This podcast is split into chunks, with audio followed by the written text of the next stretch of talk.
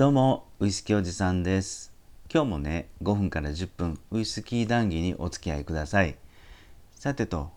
昨日ね夜の8時から、えー、YouTube ライブを久しぶりにしたんですね、えー、午後の8時からだいたい1時間ぐらいか。はい。で今までの YouTube のスタイルっていうとあの僕一人でウイスキーの説明をしたり、えー、お酒のストーリーを話したりそしてもう一つは、えーと、バーでね、カウンターでお酒を飲みながらウイスキーを飲みながらマスターと話をする。そして最近特にやってたのがあのブラインドテイスティングです。視聴者様から送られてきた、えーと数本のボトルをね飲んでで蒸留所とか、うん、アルコール度数とかそのウイスキーの性格を当てるっていうやつなんですよ。うん、で今回初めて試みたことが一つあってこれがすごく僕の中で昨日やっててよかったなあのこれからすごいえっ、ー、となんだろうな可能性のあるやり方なんかなと思ったんで少し皆さんとシェアしたいなと思います。えっと、ウイスキーのブラインドテイスティングっていうのは今までライブでもやっていたんですが今回初めてやったのがねあの聴者が参加できるようなやり方を一つやってみましたまず流れとしたら視聴者様からですね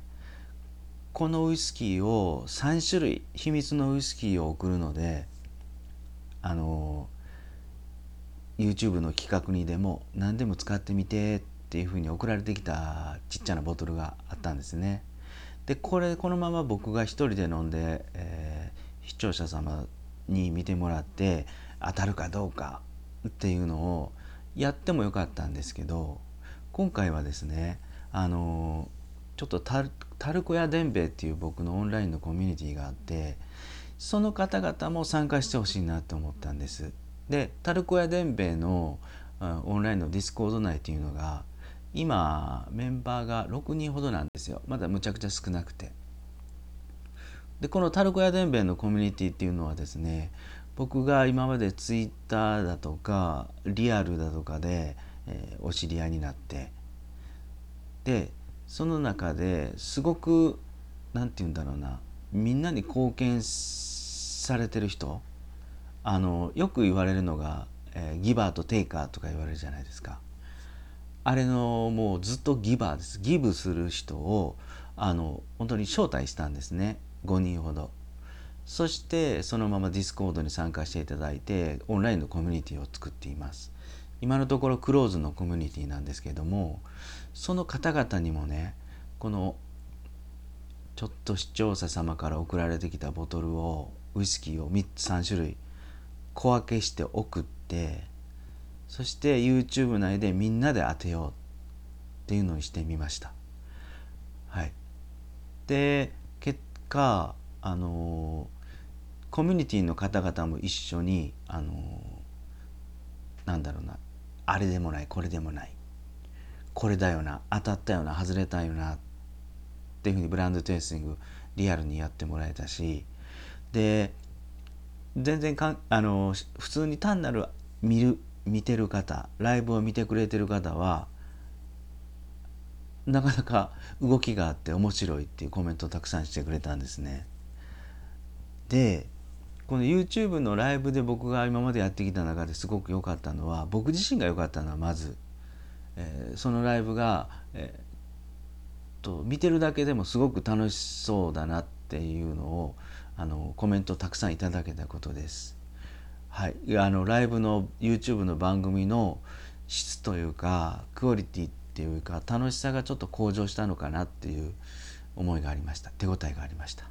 うん、まだまだなんですけどね。あのユーザーの数からするとまだまだなんですけど楽しんでもらえたかなと思います。今までよりもね。そしてユーザーさんの方から見ると見てくれてる方からするとですねあのいろんな動きがあったりそして結構マニアックなボトルもあったんであの勉強になりますとか言ってくれたりしたと。そして今度タルコヤ伝兵衛のコミュニティの中の方、えー、今までずっとね、えー、ギブされてた方が本当に心から楽しめたって言ってくれたんですね。見てる方も参加してくれてる方も僕自身もみんな満足できたっていうのでまあ今回はやってよかったなと思いました。ただ、まあ、課題はまだまだあるんですけどね。これが100%良かったですっていうわけじゃないんですけどもまだまだ課題もありますが、うん、まあ少し手応えがあったっていうのが僕の中の昨日 YouTube ライブやってよかったなという思いでしたそしてこれね YouTube ライブが終わってから今度はあのディスコードのタルクヤ伝兵衛のコミュニティでボイスチャットをやったんですね。うん、そしてあの今回こうブラインドテイスティングにリアルに参加してくれた方々自宅で YouTube を見ながら実際僕が送ったボトルをあのテイスティングしてくれた方々が集まってですね、うん、今回ああでもないこうでもないどれが良かったああっていうねあの